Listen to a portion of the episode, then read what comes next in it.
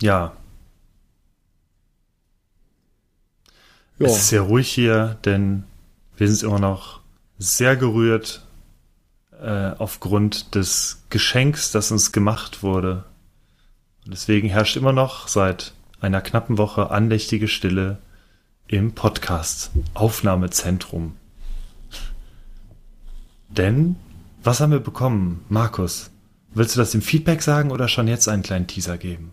Ähm, pass mal auf, ich mach mal einen Teaser. Hör genau hin. Und? Uh. Wer hat's erraten?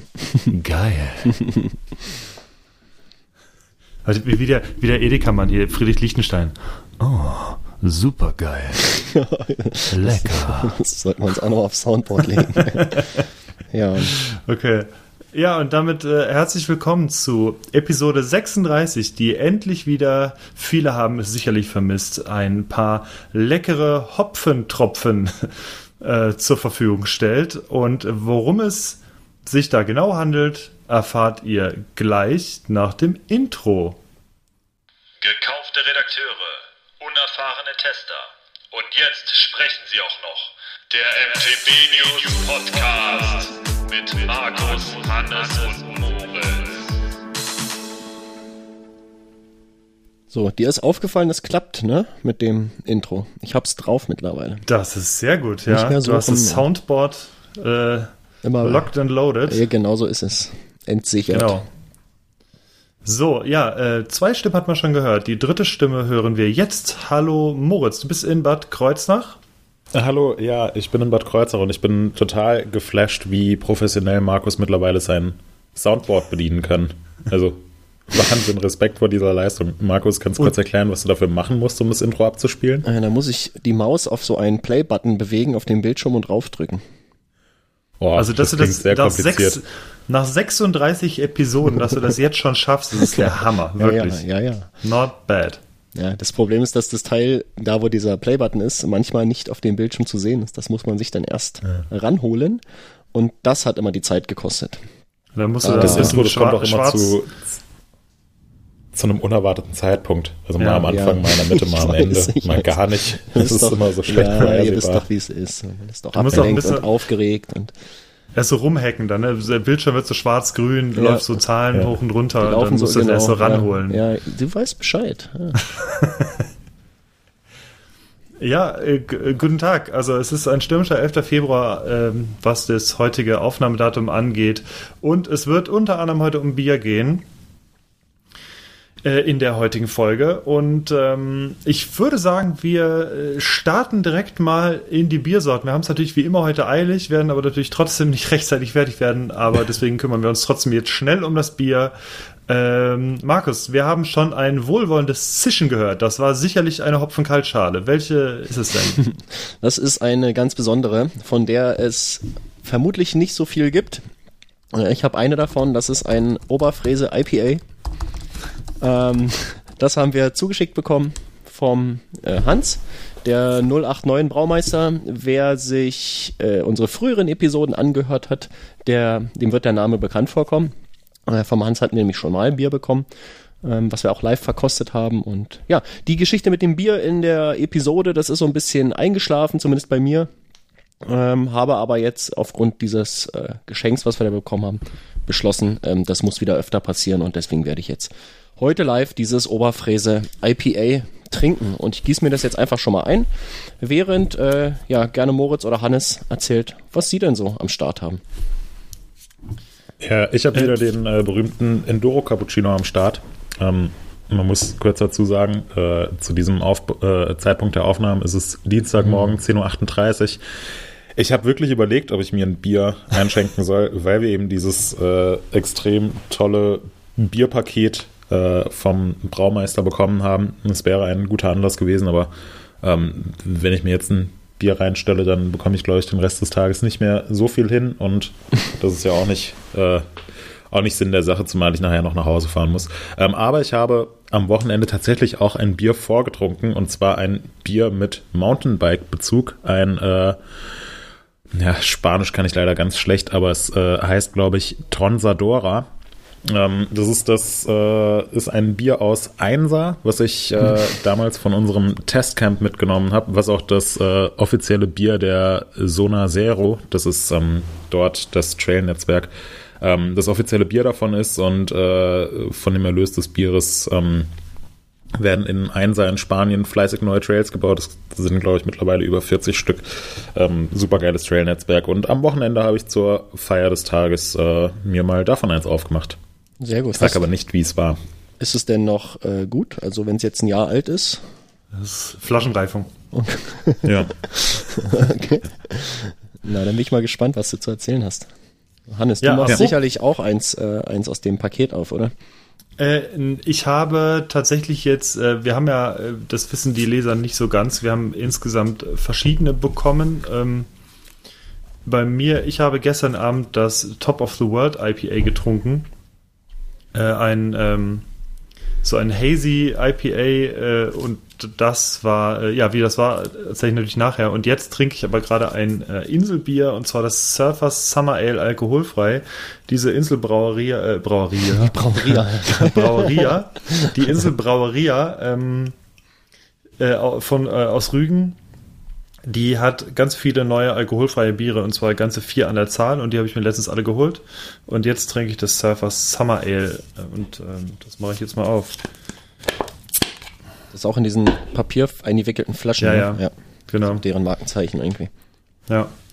Ähm, ja, und passend zum Bier ähm, haben wir jetzt, haben wir, äh, bin ich froh, dass wir den allerersten Werbepartner vorstellen können. Äh, Markus, äh, spiel doch mal die Werbung ab, bitte. Ja, siehst du, und jetzt muss ich hier nur raufdrücken. Hm. Und Hi, was trinkst du denn da? Das sieht ja lecker aus. Du sag mal. Nein, das glaube ich jetzt nicht. Ist das etwa ein echtes Guinness? Guinness, das moderne Bier für den modebewussten Biker. Ein Double Chocolate Stout für den wunderbar cremigen Geschmack, der auf deiner Zunge rumtanzt. 5,4 Volumenprozent Alkohol und nur vom 089 Braumeister. Brewed with love in Munich.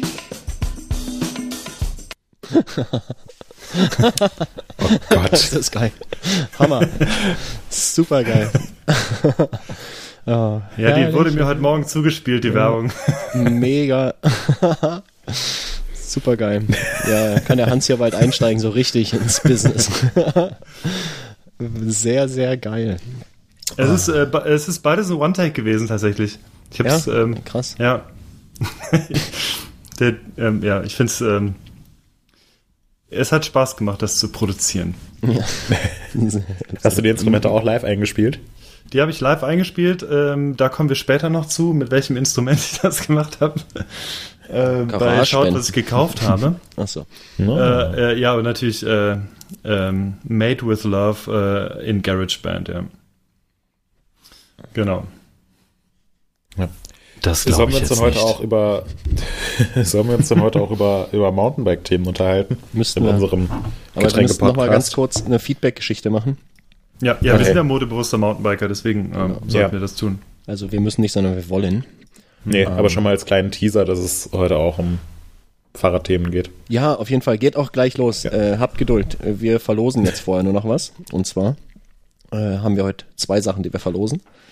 Die eine Sache, ähm, die wird wieder über eine Ziehung einer Zahl durch Moritz verlost. Die andere Sache, äh, das habe ich einfach so beschlossen, ähm, bekommt einfach der 089 Braumeister, der Hans, äh, für das geile, für das geile Bier. Wir packen dir was in ein Paket. Ähm, du kannst ähm, ja hoffentlich damit genauso viel anfangen wie wir mit dem Bier.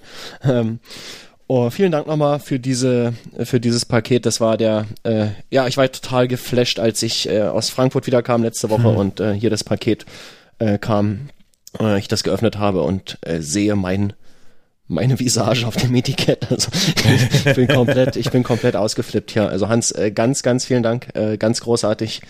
Ähm, ich glaube, sowas, sowas Cooles ist schwer zu toppen.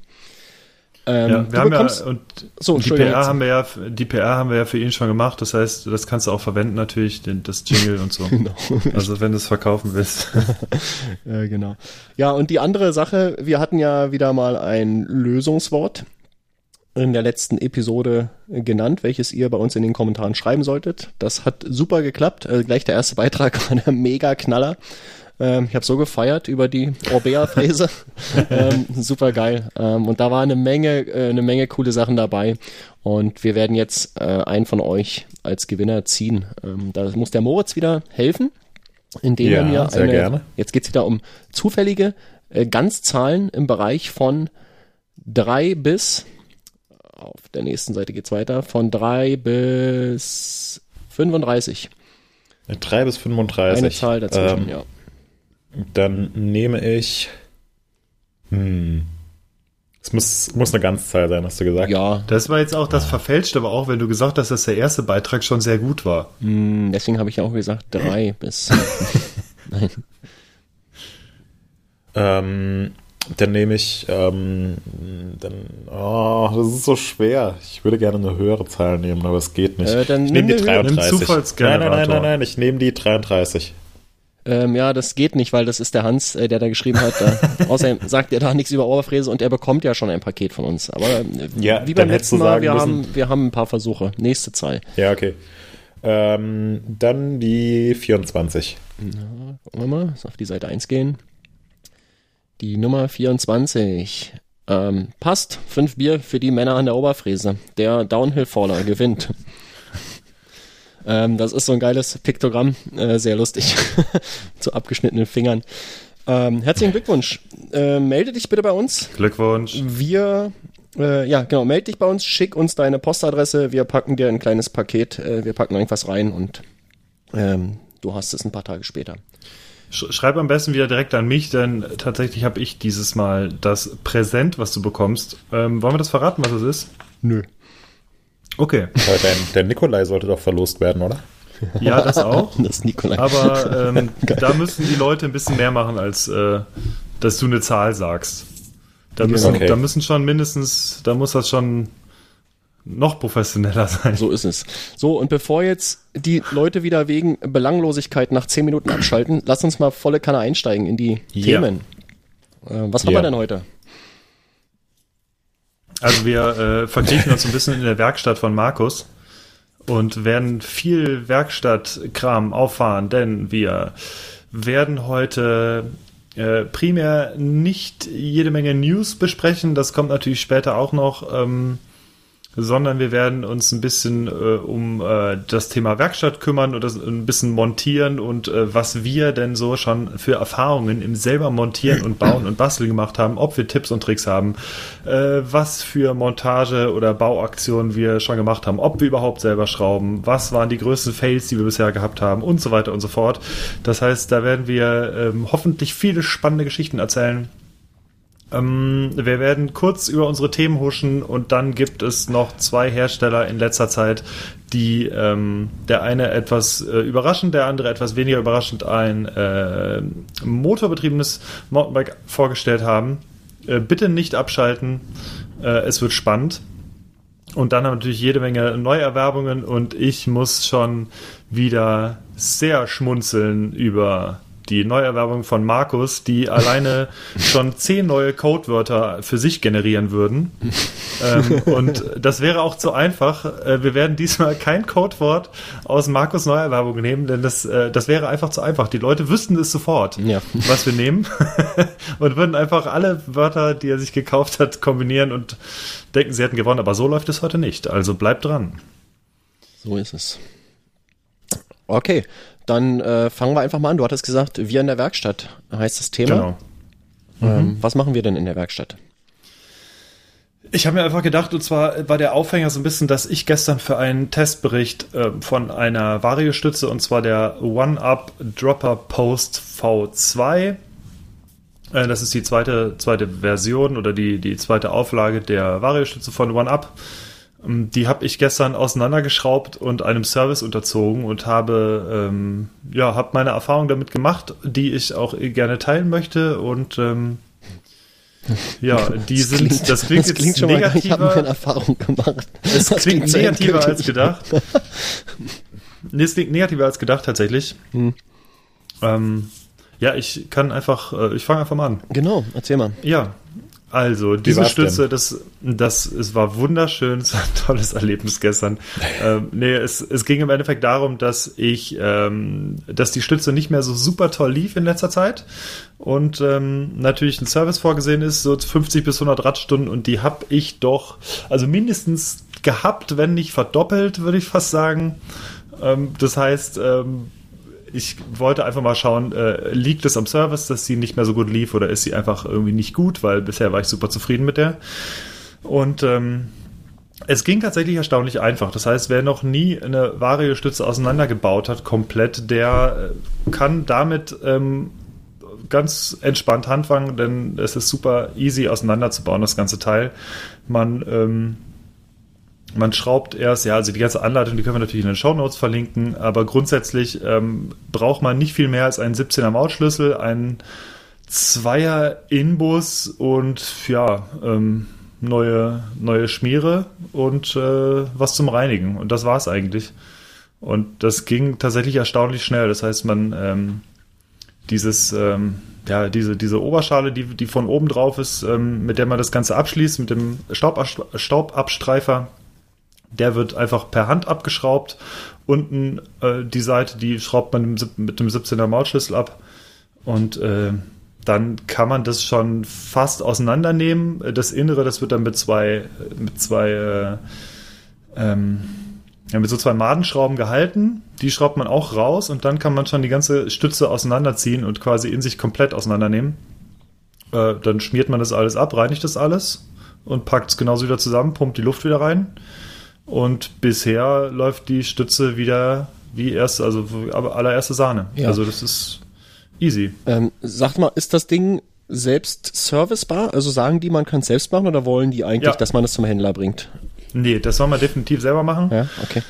Ähm, denn das ist, denke ich, die einfachste Variante und ich glaube, also OneUp ist halt jetzt auch nicht die äh, allergrößte Firma, die riesen viele Service-Stützpunkte hat, die darauf spezialisiert sind in Deutschland. So ist auf jeden Fall meine. Ja, aber es kann ja sein, dass der Vertrieb irgendwie das gleich so mitmacht. Das kennt man ja auch. Das, Ja, das ist ne? halt auch das Ding. Ähm, soweit ich weiß, hat OneUp nicht, also gar keinen direkten Vertrieb. Also bei Components, die äh, Ja, bei sind, glaube ich, der ist der offizielle Hm, Vertrieb. ähm, und ja, das würde bedeuten, dass es halt jedes Mal zu bei Components schicken musst oder nach äh, Würselen fährst dafür. Ja, aber das ist ja für Und, dich eine ähm, schöne Fahrradtour irgendwie. So, Ja, ne? aber solange ich es halt selber machen kann. Nee, ist richtig. Ich finde das, Und, ähm, find das auch super, dass man das selbst machen kann. Das ist Und ja heute auch das sind halt, ja eben, also äh, man braucht wie gesagt nicht viel. Also ein 17er Maulschlüssel oder so, ein- so ein Engländer oder sowas geht auch. Mhm. Ähm, und in, in Inbus hat jeder, in zwei Inbus hat jeder an seinem Tool. Und äh, ja, ein Lappen. Äh, das Einzige, was du vielleicht brauchst, ist halt äh, dünnflüssiges oder entsprechendes Öl, was du dafür nimmst. Äh, da sollte man jetzt nicht gerade Butter für nehmen oder Salatöl. Aber hat man ja vom Gabelservice wahrscheinlich eh rumliegen. Das, Ja, genau. daher- Also das, ähm, sowas funktioniert. Ähm, und ansonsten gibt's da auf der Anleitung auch äh, die, entsprechenden, die, die entsprechenden Infos, welches, welches man da am besten nimmt. Mhm. Und äh, also das war erstaunlich, es sah erstaunlich schlimm aus darin tatsächlich. Also es war wirklich ziemlich zugekleistert. Das heißt, es war, der war bitter nötig, was? der Oder- Service. oder- nee, eher, ähm, eher ein Dreck, Fettgemisch. Ähm, Ein bisschen Metallabrieb halt- nehme ich mal oder äh, was? Minimalst eigentlich nur, weil das Ding in so Führungsschienen läuft, da passiert nicht so viel. Mhm. Ähm, aber es war eher, ja, es war eher, du hast wirklich gemerkt, da ist halt einfach, ich bin das Ding halt jetzt wirklich äh, über ein halbes Jahr bei, also im, im Sommer war es super staubig, da bin Mhm. ich komplett durchgefahren ähm, und natürlich dann jedes Mal, oder im Sommer nicht so oft abgeduscht, aber im Winter bin ich jetzt auch ähm, komplett, also absolut regelmäßig mit dem Ding halt draußen gefahren, bei allen, bei, bei Wind und Wetter und super viel Matsch und das ist jedes Mal halt sauber gemacht worden danach und natürlich kommt da irgendwann halt Dreck mit rein. Ja. Und, du, äh, du, und nutzt das die, hat sich, du nutzt die auch intensiv, die Stütze. Also du, du, du nutzt tatsächlich Ja, diese. Absenkfunktion äh, ja, ja, regelmäßig. auf jeden Fall. Ja. Ja. Und ähm, die ist halt, die äh, hat schon, die hat's schon schwer im wahrsten Sinne des Wortes bei mir, denn die, ähm, ich ziehe die so weit raus, eigentlich wie es geht, noch aus dem Sattel, äh, aus dem Sitzrohr. Und ähm, dazu hat die halt 210 Millimeter Hub. Und Das wenn die ganz hinten fragen. oben drauf du die mit ja, 210 Millimeter? Genau, ja. Also das Okay. heißt, äh, absolute Maximalbelastung eigentlich da drauf geht. Und äh, bei mir war es beispielsweise so, das wird im Testbericht auch noch zu lesen sein, der diese Woche online, der schon online sein wird, wenn der Podcast ähm, online sein geht. gewesen sein wird, BR. Futur 3, ähm, ihr wisst Ja. Bescheid, vorletzte Episode. Ja. Ähm, äh, genau, äh, da werdet ihr das mal genau lesen. Ähm, ich hatte nämlich das Problem, wenn ich mich ganz hinten drauf gesetzt habe, also eher das Gewicht wirklich hinten auf dem Sattel hatte, das heißt, der Winkel so richtig super ekelhaft wurde für diese, diesen, diesen Auszug und ähm, äh, dann sitzt er ja noch ziemlich, also fast über dem Hinterrad und dann äh, soll der auch irgendwie auch noch da reingeführt werden. Da habe ich halt gemerkt, dass äh, es ist einfach kein gutes Gefühl und es geht nur mit Ruckeln irgendwie und da habe ich gedacht, okay, ähm, da muss ich da drin auf jeden Fall mal, mal, mal nachgucken, wie das da drin aussieht, weil es äh, konnte nur die Führung sein, weil die Funktion war gut. Und äh, ja, jetzt, wie gesagt, jetzt läuft das Ding absolut wie geschmiert. Im wahrsten Sinne des Wortes. Ja, geil. also das ist mein Tipp. Ähm, ohne jetzt, äh, äh, also bei, ich habe, es war auch meine allererste Variostütze, deswegen ähm, gehe ich so stark jetzt auf diese ein, die ich selber geserviced habe und deswegen kann ich es auch nur von ihr sagen. Aber ähm, solltet ihr die euer eigen nennen, dann könnt ihr das nach der Anleitung gerne mal probieren. Da sollte eigentlich nichts schief gehen. Ja, ähm, das kann man, glaube ich, fast allgemein sagen. Wenn man irgendwas besitzt am Fahrrad, ähm, sei es eine Federgabel, sei es irgendwas anderes, man kann die meisten Dinge relativ einfach selbst warten. Ähm, ich hatte das auch mal bei einer Federgabel. Ähm, ja, die meisten, die meisten Dinge, die meisten Dinge. Ich hatte das auch Ja, mal bei bei einer RockShox-Gabel, ähm, war, hatte einen super Respekt davor, hatte noch nie eine Gabel vorher aufgemacht, außer eine, aber das erzähle ich nachher bei den Fails. Ähm, und habe mir die Anleitung runtergeladen, die gibt's auch bei SRAM slash RockShox ähm, und habe einfach ja, ein bisschen Werkzeug gekauft, was man so braucht und habe das Ding auseinandergebaut. Ähm, habe das alles nach Anleitung gepflegt, neues Öl rein in den richtigen Mengen und habe das wieder zusammengeschraubt und das Ding hat super geil funktioniert, also viel besser als vorher. Die war nämlich auch schon so ein bisschen so ein bisschen über dem, ähm, äh, weiß nicht wie viele Stunden das sind, aber war etwas drüber über dem äh, Service Limit, also war Ja. fällig und das hat eine Menge ausgemacht. Äh, ich habe sehr viel dabei gelernt und habe auch so diesen ähm, naja, Respekt nicht, aber so die Angst, Angst ist es auch nicht, ähm, aber so die, habe jetzt keine Berührungsängste mehr, also mich an eine Gabel irgendwie ranzutrauen und die auseinander und wieder zusammenzubauen. Ähm, Ich kann das, bestätigen ja, bei es gibt- RockShox-Gabeln. ja, es gibt sicherlich Ausnahmen. Moritz hat schon, äh, ich habe ihn gerade gehört, der, der ist, äh, weiß nicht, hast du, würdest du sagen, man kann nicht alles selbst machen? Ja, man kann halt die, klingt jetzt total bescheuert, aber man kann die Sachen selbst machen, die man halt selbst machen kann, aber es gibt auch genug Sachen, die man, die man nicht selbst machen kann. Also bei einer Vario-Stütze kommt es halt drauf an, ist es jetzt eine relativ simple mechanische Konstruktion ähm, Absolut. oder jetzt wie im Fall der One-Up-Stütze, die man halt mit wenig Werkzeug auseinander bekommt. Ähm, die man dann auch wieder so zusammenbauen kann. Und gerade die One-Up-Stütze, die ist ja beispielsweise auch mit dem, mit dem Verstellweg ähm, drauf ausgelegt, dass du das selbst intern so ein bisschen traveln kannst. Also kannst jetzt an Hannes Stelle beispielsweise auch sagen, du hättest gerne 190 mm statt 210 mm Hub, musst dir dafür keine neue Vario-Stütze kaufen, sondern baust da einen Plastikspacer ein. Ähm, es Und das aber geht noch, noch viel Vario- einfacher. Da brauchst du nicht mal ein Werkzeug für, sondern äh, da packst du nur oben das, Das- Ding raus. das du schiebst einfach es so- so rein, ne? Genau. Ja. Das ist nochmal simpler, ja. Ja, aber bei einer, bei einer hydraulischen Vario-Stütze kann es halt sein, dass der Hersteller von vornherein sagt, ja hier, wenn du das und das Problem hast, dann kannst du es noch selbst machen, aber ab folgendem Problem musst du das Ding einfach einschicken. Ja, Und- okay, das, das stimmt, ja. Ja, klar. Ja, es gibt ja. auch, wo du jetzt bestimmte, weiß nicht, Pressungen oder sowas hast, wo du einfach die, eine Maschine brauchst, die du nicht hast. Ähm, das ist schon klar. Ja, oder wo es, wo es für den, wo es für den durchschnittlichen Endkunden einfach zu kompliziert wäre oder zu risikobehaftet wäre, das, äh, das Ja. selbst zu machen. Oder Nicht mal was das Gesundheitsrisiko ein, angeht, sondern auch was die danach, äh, was die Funktionalität Ja. danach angeht. Ja. Ähm, wäre ja auch blöd für den Hersteller, wenn sie sagen, ja, hier kannst du das Ding selbst auseinandernehmen und dann nimmt es jeder selbst auseinander, kriegt es aber nicht richtig zusammengebaut und dann ist das Ding futsch. Ja. Ähm, ja, von daher Also- ähm, finde ich es immer sehr cool, wenn, wenn die Sachen relativ simpel aufgebaut sind und wenn man viel dran selbst machen kann in der Theorie. Ähm, aber ja, teilweise, teilweise geht es einfach nicht anders. Also ich denke, es kommt ja natürlich auch, also das werden ja die wenigsten eigentlich machen. Ähm, also klar, wenn sowas halt servicebar ist, dann, dann ja, im, im Sinne von der One-Up zum Beispiel. Ähm, aber bei manchen Sachen, ich würde also an, zum Beispiel an Buchsen traue ich mich in Gabeln nicht ran, irgendwie jetzt Buchsen selber zu tauschen, die dann irgendwie eingepresst werden müssen und so. Da Ja. ist auch dann ein bisschen mehr Werkzeug drin. Äh, ich habe in, letz in den letzten Jahren aber auch beispielsweise für RockShox ähm, da braucht man ein bisschen, also minimal Spezialwerkzeug, eine gut sortierte Werkstatt wie bei Markus beispielsweise, die hat es natürlich wahrscheinlich äh, vorhanden. Ich habe mittlerweile auch ähm, Sprengringzangen, aber eine Sprengringzange wird nicht jeder zu Hause haben. Ähm, das ist, also ich sag mal so, das ist aber, äh, das, also ist schon ein Spezialwerkzeug, die du aber nicht nur für den Bike-Bereich brauchst, sondern überall, wo halt logischerweise Sprengringe irgendwie verbaut sind. Ähm, aber, und das ist ehrlich gesagt auch das Einzige, was ich ähm, bei den Gabeln immer so ein bisschen frickelig fand oder finde, diesen, diese Sprengringe wieder einzubauen, äh, unten an der Tauchrohreinheit, ähm, beziehungsweise eher an den Standrohren unten. Äh, aber ich habe mich da auch immer mal drauf getraut, äh, dran getraut, ähm, eine Gabel halt dann selber zu servicen. Da gibt's auch ganz gute Anleitungen für. Da kann ich jetzt auch nur für RockShox sprechen, weil ich äh, in erster Linie RockShox-Gabeln gefahren bin. Meine aktuelle MRP zum Beispiel, die ich fahre, die äh, habe ich auch äh, zum, äh, zum Bernhard eingeschickt von Everyday 26. Und der hat es, der hat den Service da gemacht, weil da muss ich halt ehrlich sagen, boah, äh, da habe ich jetzt, hatte ich in dem Moment auch einfach wenig Zeit, irgendwie mich da reinzufuchsen und ich wollte einfach möglichst schnell wieder fahren und ich wusste einfach, das Service Limit ist jetzt drüber.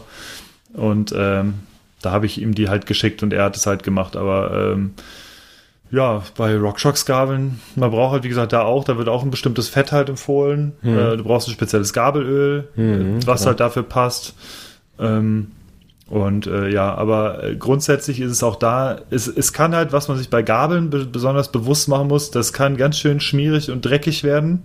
Gerade wenn man so die, den, die Tauchrohre abzieht, Ja. äh, dann kann halt ganz schön rumsuppen. Also ja, ich, ich, muss man sich dessen immer- bewusst sein. Ich fahre immer runter zum Fluss, wenn ich das mache, weißt du, dann, dann saut mir das ja nicht die Einfahrt voll oder die Garage. Ja, Also, ich gehe meistens auf irgendeinen äh, in, um Pausenhof irgendwie an der Schule oder so. Genau. so ist es. Ja. Ja, Skatepark auch öfter mal einfach. Das ist schön viel Platz. ja. Genau. Ja, Nee, aber das ist es, ähm, auch die Sache mit dem, mit dem Werkzeug, ähm, Sprengringzangen und sowas, das ist, ist, ja, man braucht es irgendwann, man kauft sich's dann einmal, am besten natürlich gleich in vernünftig und dann hat man das aber wahrscheinlich für den Rest seines Lebens und das sind so einmalige Anschaffungen. Die sind relativ teuer unter Umständen, je nach Werkzeug, aber über die Zeit amortisiert sich das vielleicht. Also muss natürlich Ja. jeder für sich entscheiden. Ähm, es gibt genügend Leute, die sagen, hey, ich, ich traue mich da nicht ran oder ich will das nicht und ich habe auch gar keinen Bock, mir dieses ganze Werkzeug hinzulegen, weil ich habe nur eine Wohnung in der Stadt. Ähm, klar, der bringt die Gabel oder das, äh, den Part oder die Komponente einfach zum Händler oder schickt die ein und dann ist auch in Ordnung. Ähm, die Gewissheit, man hat die Gewissheit, dass das auch ordentlich gemacht wird, würde ich mal denken. Ähm, wenn man es selbst macht, besteht natürlich auch immer so ein bisschen das Risiko, dass man versagt und ähm, mehr kaputt macht, ne, als man hilft. Das habe ich auch schon gehabt. Ich weiß nicht, können wir vielleicht noch mal kurz nachher äh, drauf eingehen, so eine kleine, einen kleinen Abschnitt machen, die größten Fails in der in der eigenen Fahrradwerkstatt, da habe ich eine ganze Menge zu erzählen. ich habe echt schon eine Menge äh, Scheiß gemacht. ähm, aber man Ja, da, lernt, da ist der Katalytofen in den Schleifscheibenabrichter gefallen und dann der Einheit oben oben drauf. so ist es.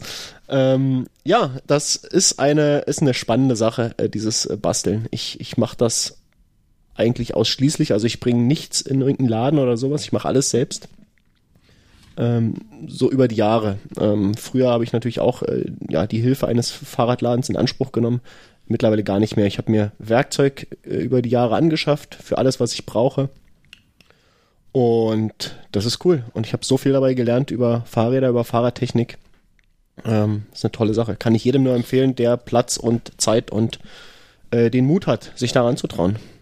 Da, ist mir übrigens auch aufgefallen, da habe ich letztes Mal irgendwann mal gedacht, boah, du machst eigentlich alles selber und dann siehst du so manche, so manche Preislisten irgendwie von den örtlichen Fahrradhändlern und äh, keine, also ich weiß es jetzt nicht, aber dann kostet halt so ein Reifenwechsel oder irgendwie so solche Sachen, äh, kostet schon irre viel Geld und ich so, boah, Naja, das kann man doch so easy selber machen. Ja, Ja, pass auf. ja. Und dann habe ich gedacht, Ja, okay, warte mal. Wenn man es jetzt aufs Auto bezieht, ne? Ich Mhm. bringe mein Auto wegen jedem kleinen Scheiß in die Werkstatt, weil genau. ich von Autos absolut null Ahnung habe. Das Ja. äh, gebe ich auch offen zu. Und da sage ich, lass es einen Experten machen. Und genauso wird es halt ganz viele Mountainbiker geben, die Genau. das bei ihrem Bike halt auch haben und sagen, boah, nee, ey, Exakt. bevor ich da Ja. irgendwas kaputt mache, bringe ich es halt sofort zum Händler. Ist mir auch egal, ob das was, was das kostet. Ja.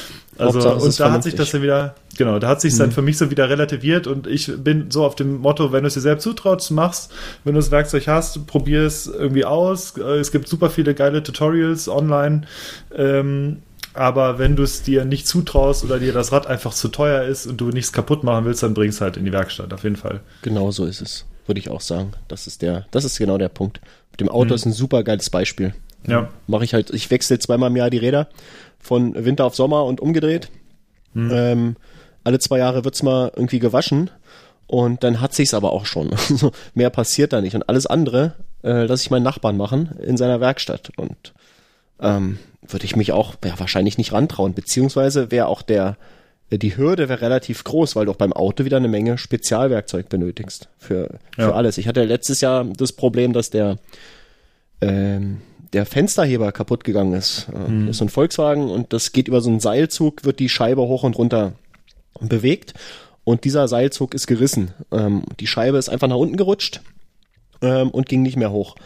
Ähm, dann habe ich meinen Nachbarn gefragt, wie sieht's aus? Er meinte, ja, so an sich kannst du das schon selber machen, musst halt die Türverkleidung abnehmen, ähm, brauchst du den, den neuen Einsatz, wo die Seile drauf gespannt sind ähm, und dann ja fängst du an zu bauen. Ich habe es dann tatsächlich selbst gemacht. Äh, fängst du an zu schrauben, brauchst du erstmal spezielles Werkzeug von Volkswagen. Die haben sowas wie Torx, aber mit zwölf Zähnen. Ähm, so viel Zahn heißt das Ding. Dann fängst du erstmal an, dir Bits dafür zu kaufen, für dein, weiß nicht, hier eineinhalb Zoll äh, Knarre. Dann kriegst du das äh, irgendwie teilweise auseinandergebaut, dann gibt's eine Million Kabel. Ist ja unglaublich, wie viel Elektronik in so einem Auto heute drin ist. Ähm, und dann irgendwann hast du es äh, hast du es rausbekommen und kriegst das neue wieder rein und dann musst du äh, aufpassen, das wieder richtig zusammenzubauen. Und da habe ich auch gedacht, Mensch, also äh, ein normaler Mensch macht das aus gutem Grunde nicht selber. Es ist halt kompliziert. Ähm, du erforderst oder es ist Spezialwerkzeug erforderlich. Und ich weiß auch nicht, ob ich, da, ob ich da Bock hätte, das nochmal zu machen. Also das ist schon eine ziemlich ätzende Sache. Und jetzt nochmal, um den Kreis zu schließen zu der Sache mit dem äh, Schlauchwechseln und wie viel Geld das kostet. Das ist halt hauptsächlich Arbeitszeit, die du da bezahlst. ja, auf jeden Fall. Es geht, also ja, vielleicht bei einem Mountainbike jetzt nicht viel, aber einfach schon mal so ein, denk dir so ein Hollandrad, geht jemand hin, äh, hinten ist die Luft raus. Dieses Rad rauszubekommen, das ist kompliziert Mit der den Nabenschaltung Nabenschaltung und, ja, da ja. wirst du wahnsinnig als Händler und ähm, das, das ist ja vollkommen gerechtfertigt, diese Preise. Ähm, Absolut, Braucht man ja. gar nicht, braucht man gar nicht diskutieren, dass es teuer ist oder so. Das ist einfach Personalkosten. Also die, die Zeit, die du da bezahlst. Der scheiß Schlauch. Weißt du, ob der jetzt beim Händler 4,50 kostet oder 7,50, das ist völlig egal. Mhm. Aber die Zeit, die du benötigst, diesen Schlauch da, den alten Schlauch, Schlauch rauszureißen und den neuen reinzustecken, das ist das, was du bezahlst. Und, ja. Da haben wir es beim Mountainbike ein bisschen einfacher. Ja. Rad raus, zack, fertig. Oder vielleicht Ja, noch nicht doch. mal, ne? Mit Max Salami einfach unterwegs, zack, rein, äh, fährst einfach weiter. Ja. Ja, ich habe zwei Sachen habe ich im Auto gemacht, um noch kurz auf das Autothema abzuschließen. Ich habe äh, also äh, Leuchtmittel, die kann ich äh, ziemlich flott jetzt mittlerweile selber wechseln. Irgendwie ist zwei, drei Mal passiert. äh, vorne, das ist auch bei dem äh, Mondeo Turnier 3, ähm, den ich aktuell fahre, ist es super easy. Du brauchst da auch kein Spezialwerkzeug für. Du musst so, so Pins irgendwie rausziehen vorne. Dann kannst du schon die komplette äh, Lampe da entnehmen und das Leuchtmittel dann tauschen. Also das ist Leuchtmittel, relativ, ein geiles Wort. Ja. Dieses Leuchten. das heißt offiziell Leuchtmittel. ja, ich weiß, jetzt ein geiles Herr Glühbirne. äh, und, und Autoradio, das war tatsächlich ein größeres Projekt und zwar größer als ich gedacht hatte, denn äh, das Problem war, ähm, da gibt es ja so verschiedene DIN-Größen Ja. und äh, ich glaube, es gibt DIN 2 und DIN 1. DIN Ja. 1 ist so, glaube ich, der Standard. Früher, Dieses ja. relativ Ja. flache. Ja. So, und ähm, das Auto, was wir haben, das hat so ein Ford, so, so ein bisschen Ford-eigen, also so die 2 also so fast so quadratisch. So, und da gibt es nichts von, von Ford. Das heißt, das ist so, so gedacht, dass du dieses Originalradio halt da so reinkriegst. Das hat halt riesengroße Knöpfe, hat einen CD-Spieler und das war's. Ich wollte aber unbedingt äh, Das entweder. ein, das ist nämlich ein Rentnerauto mit riesengroßen Ja. Knöpfen. ja, absolut. Äh, und ähm, das war, ähm, und ich wollte aber unbedingt entweder Bluetooth oder zumindest einen Klink, Klinkenstecker irgendwie haben, damit ich was hören kann da. Äh, also und ähm, ja, da war auch, also die ähm, das Radio an sich, das war super günstig, irgendwie geiles Bluetooth-Radio, irgendwie 80 Euro oder so.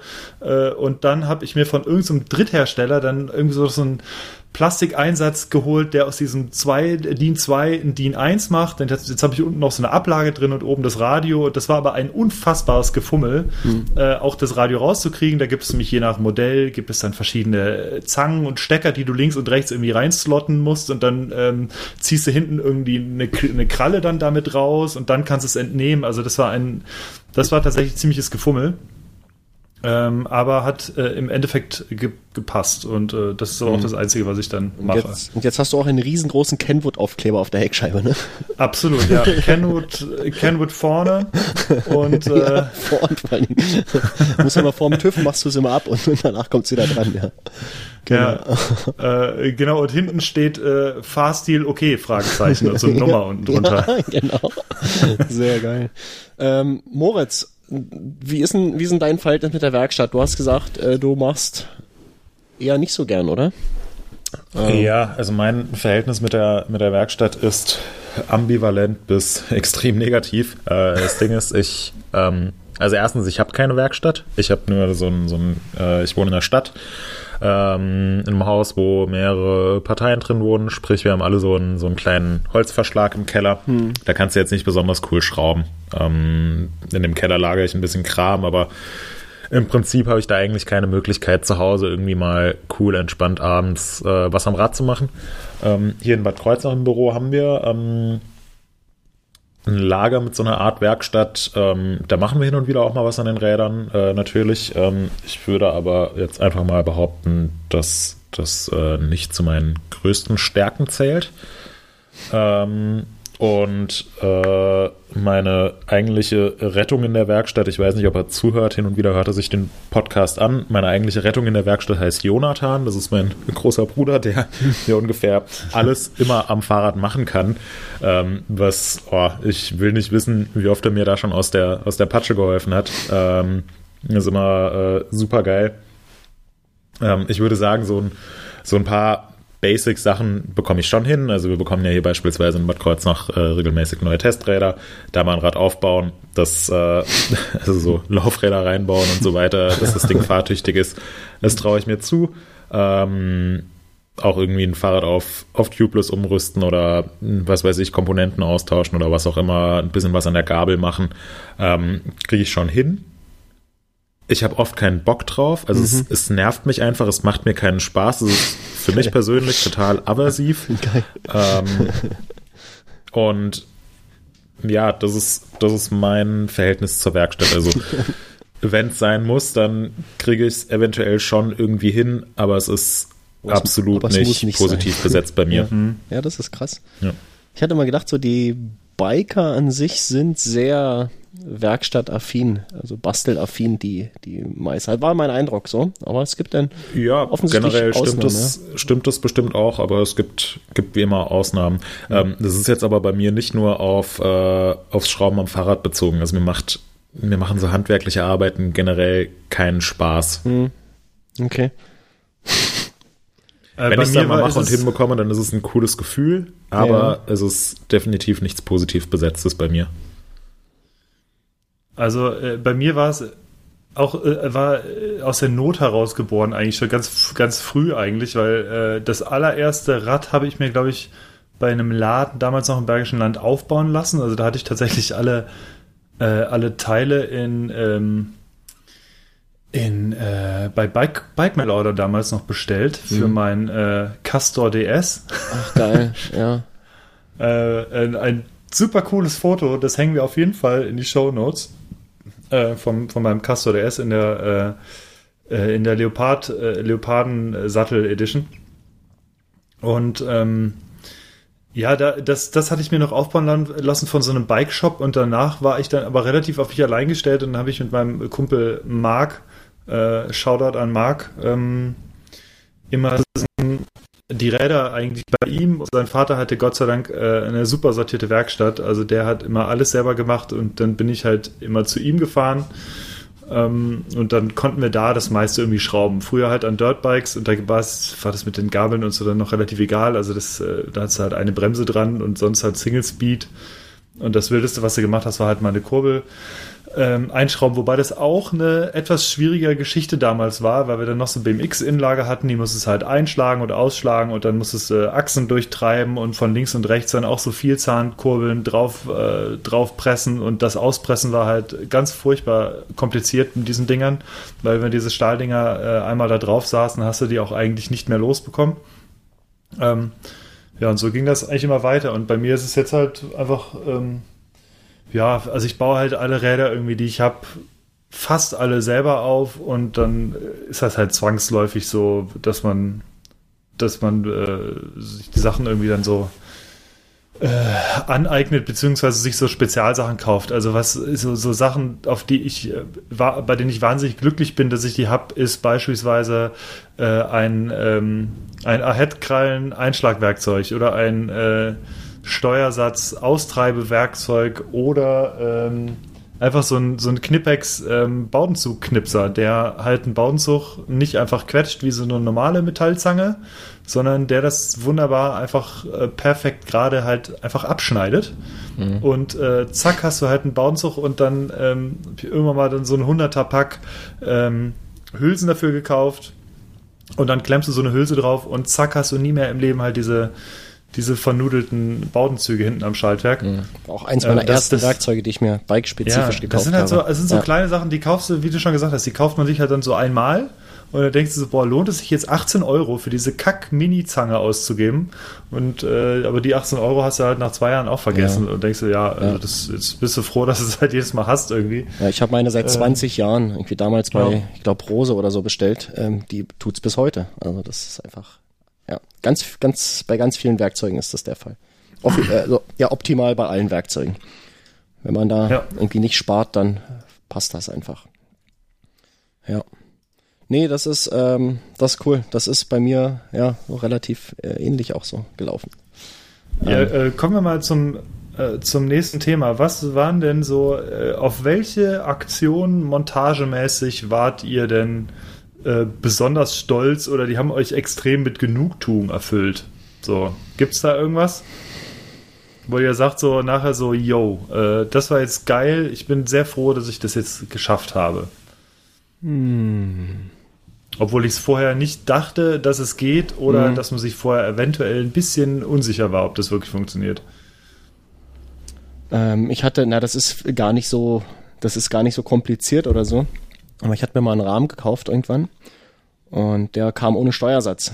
Und dieser Rahmen war ja ganz normales so ähm, tapered, also unten anderthalb, oben einen Achtel Zoll ähm, mit äh, Zero Stack, also keine außenliegenden mhm. Lagerschalen. Und die Gabel war aber eine normale einen Achtel Zoll. Und dann habe ich mir selbst, ähm, ja, ich, ich hatte, nee, damals ich hatte null Ahnung davon. Ich dachte, naja, Steuersatz, einen Achtel, äh, so Schalen außen, presste rein, fertig. So war es immer. Und äh, plötzlich äh, hatte ich meinen ersten Rahmen mit Tapered-Steuerrohr. Und dann habe ich angefangen äh, zu suchen nach Steuersätzen. Und irgendwie so in der Kombination gab es damals nichts. Und dann habe ich mir von Cane Creek irgendwie zwei gekauft und habe die so zusammengestellt. Also die Teile gemixt, waren aus der gleichen Serie, irgendwie so Standard Cane Creek 0815.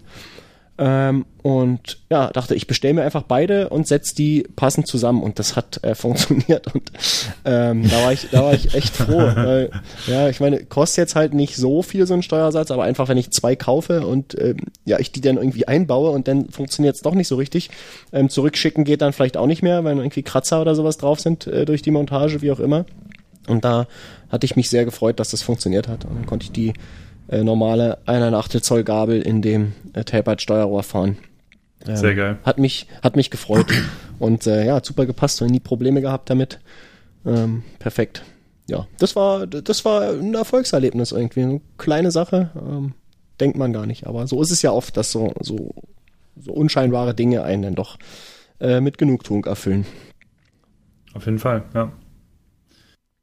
Hannes, was war's bei dir?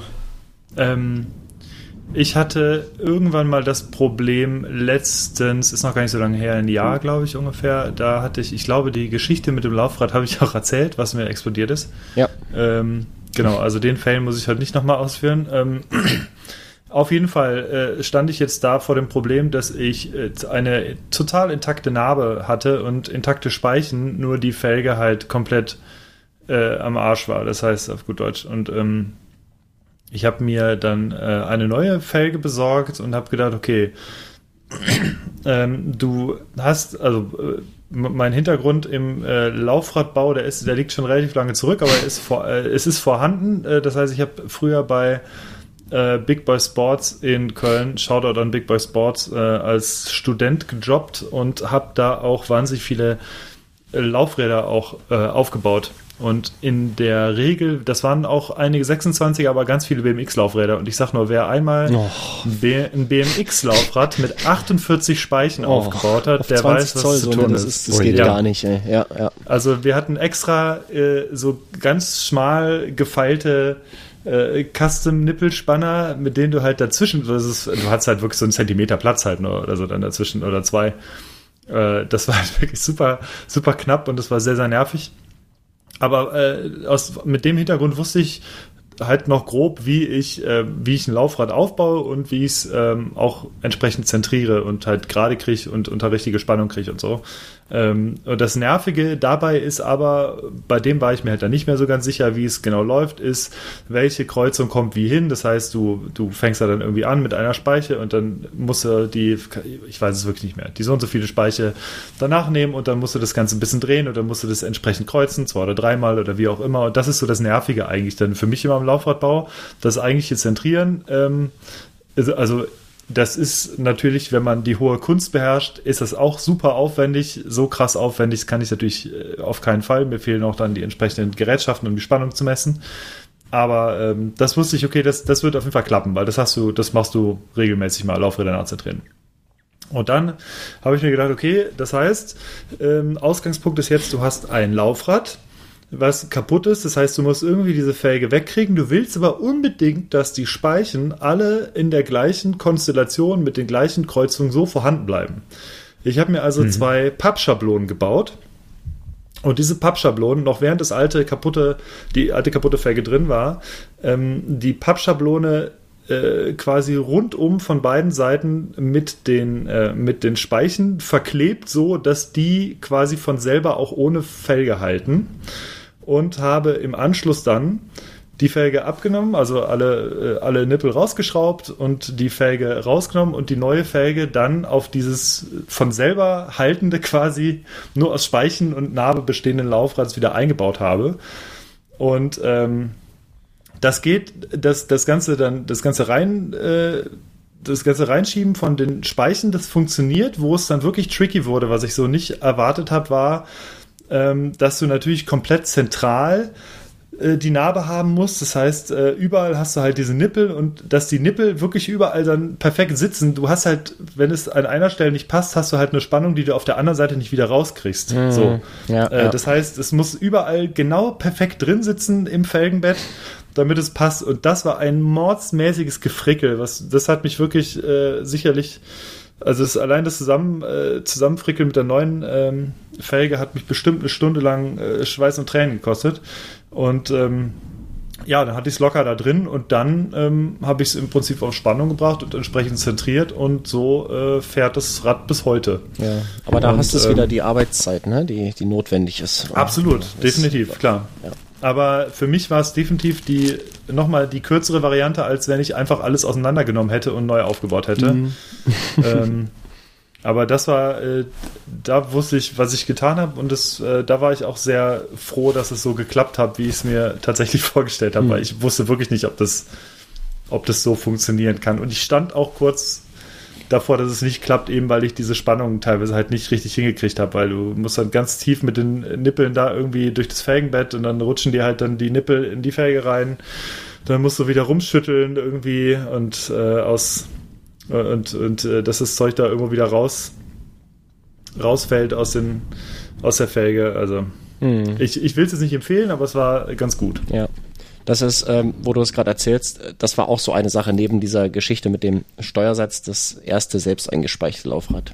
Hm. Damals ein für einen Single-Speeder äh, mit so einer Exzenternabe äh, hatte ich mir selber gebaut, äh, ganz klassisch 36 Speichen und äh, im Fahrradladen noch, weil ich keinen eigenen Zentrierständer hatte und äh, habe mir das kurz erklären lassen da von dem Mechaniker und habe dann einfach mal losgelegt und das hat ja Zeit gekostet, aber es war perfekt. Das Laufrad hat irgendwie ewig gehalten. Äh, ganz geil. Also das ist äh, schön. Ich könnte es jetzt nicht mehr aus dem Kopf, äh, wüsste jetzt nicht gerade, wie ich die äh, kreuzen müsste, die Speichen. Ja. Ähm, aber ich wüsste, ich würde es mir trauen, wenn es sein müsste. Also ich könnte ich könnte mir das jederzeit selber bauen. Ich bräuchte wahrscheinlich auch eine Menge Zeit. Aber ähm, so, äh, ich hätte jetzt keine Angst, keine Berührungsangst damit. Das Mhm. ist, das ist einfach geil. Ja, wenn man ähm, sich so an Sachen rantraut, finde ich. Das ist eine tolle Sache. Äh, eins habe ich noch, äh, das war auch eine Laufradsache, eine ganz kurze. Das war auch cool, dass es so geklappt hat, denn ich hatte irgendwann mir mein Hinterrad vom Stadtrad zerstört äh, beim Skidden und so ein bisschen Wieder von der. Tischtennisplatte runtergehüpft, ne? Ja, nicht ganz, aber ich sag mal so, es war nicht der Gebrauch. Also es, es, es wurde anders bewegt, als es hätte bewegt werden sollen, sagen wir so. Ähm, so, war natürlich meine eigene Schuld. Äh, jetzt hatte ich nur noch ein altes Rennrad, äh, Hinterrad äh, im Keller und da hatte ich das Problem, oder einerseits war es gut, weil ich hatte den passenden Freilauf für die äh, 11-fach NX-Kassette. Das hat gepasst. So, dann habe ich es eingebaut, habe festgestellt, scheiße, äh, passt nicht rein, weil falsche Narbenbreite, schmaler. Und äh, ja, dann habe ich wirklich die absolute ähm, Minimalvariante genommen und habe mir hab das einfach zugespacert von beiden Seiten und äh, per Schnellspanner reingebaut und äh, geguckt, dass es halt zentriert ist oben mit äh, mit der Bremse und das funktioniert tatsächlich. Also das ähm, hat gut funktioniert. Ich habe mich letztes noch mal wieder gewundert, äh, was die ganzen Spacer da sollen, als ich das Laufrad mal wegen den Platten draußen hatte. Dann ist mir wieder eingefallen, dass es ursprünglich nicht für diesen Zweck gedacht war. Aber es funktioniert, ja. Sehr geil. Moritz, hast du denn eigentlich ähm, großartige Erfolgserlebnisse in der Werkstatt gehabt? Erfolgserlebnisse. Du kannst auch Nee. die von deinem Bruder erzählen.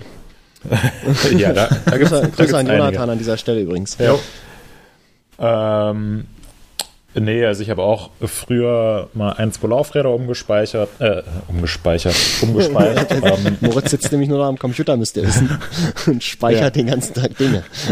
Laufrad.png. Äh, nee, das, das war eigentlich auch ähm, relativ unkompliziert, äh, so ein bisschen wie Lego bauen, wobei ich dann auch einen Laden hatte, der mir das Laufrad dann nochmal ähm, abgedrückt und nachzentriert hat.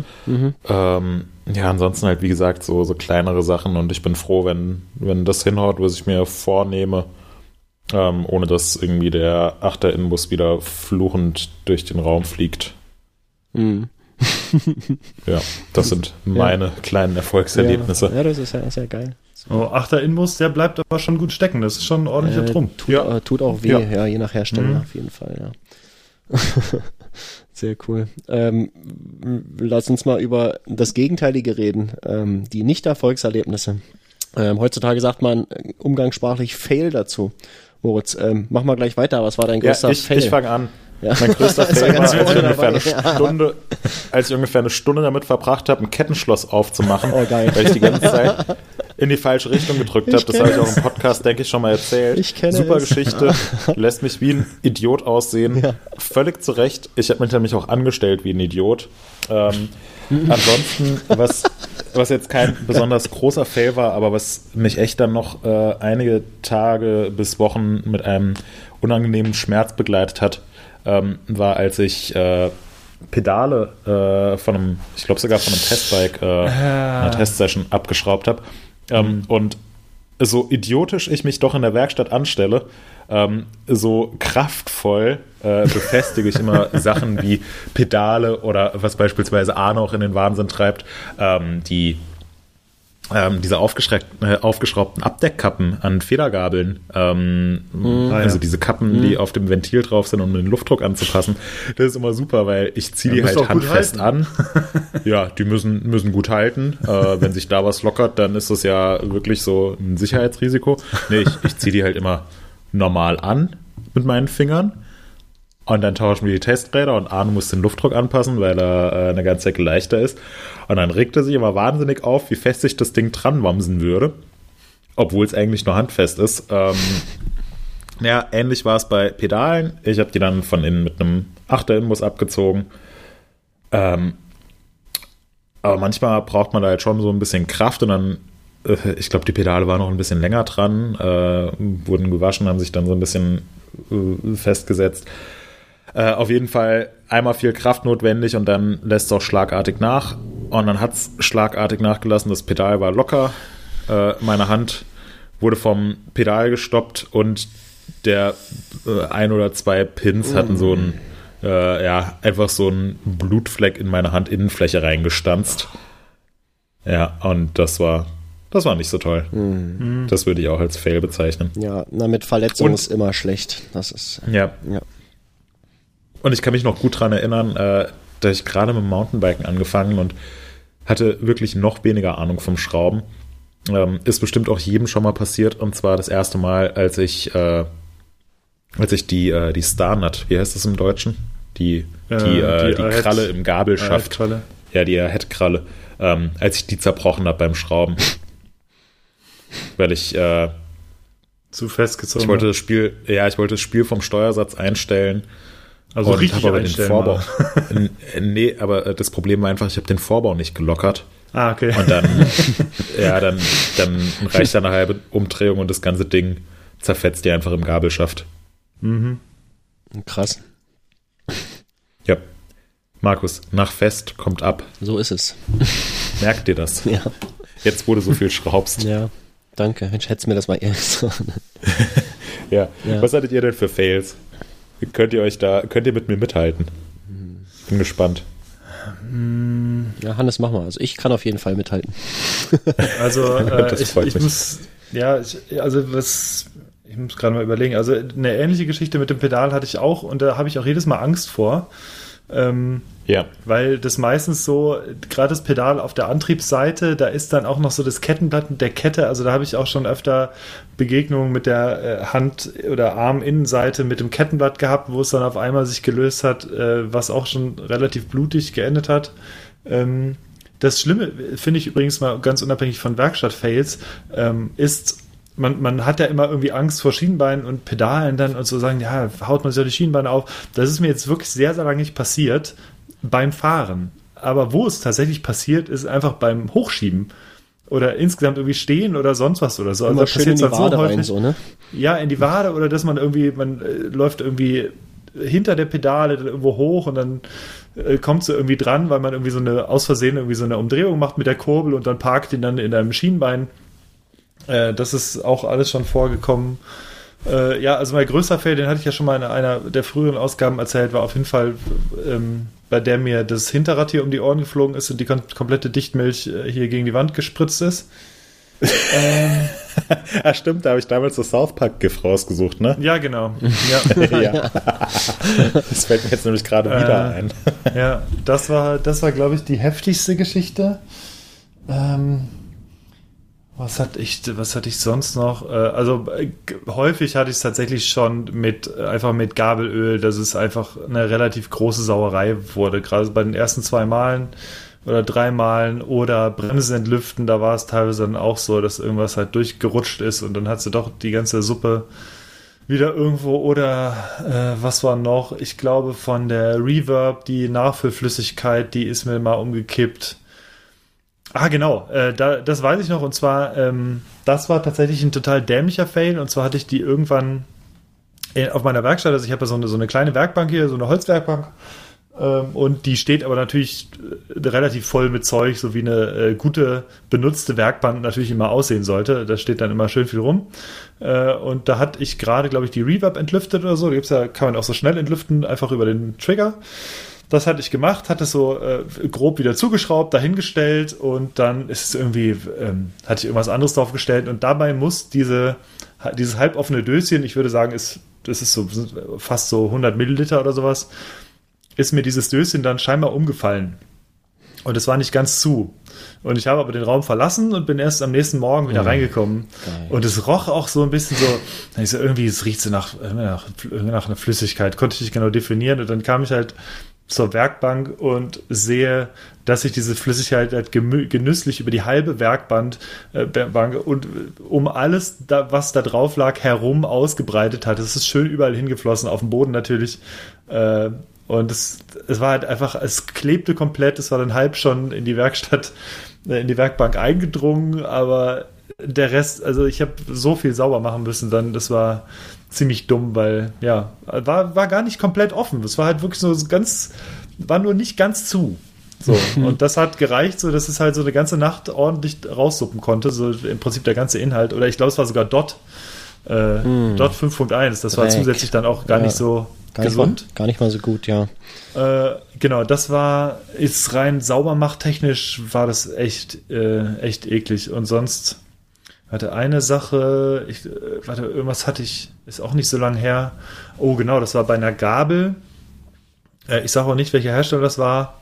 Ähm, aber äh, es war eine Achse, es war aus dem Deutschlandbereich eine Gabel äh, und die Achse hatte auf der einen Seite, konntest du diese, diese Achse halt festschrauben im Inbus und auf der anderen Seite war so ein größerer Inbus und der war eigentlich nur als Halte, ähm, ja, als äh, der hielt im Prinzip die Achse von der anderen Seite fest, die musstest du anfangs halt auch einmal einschrauben und das war's dann.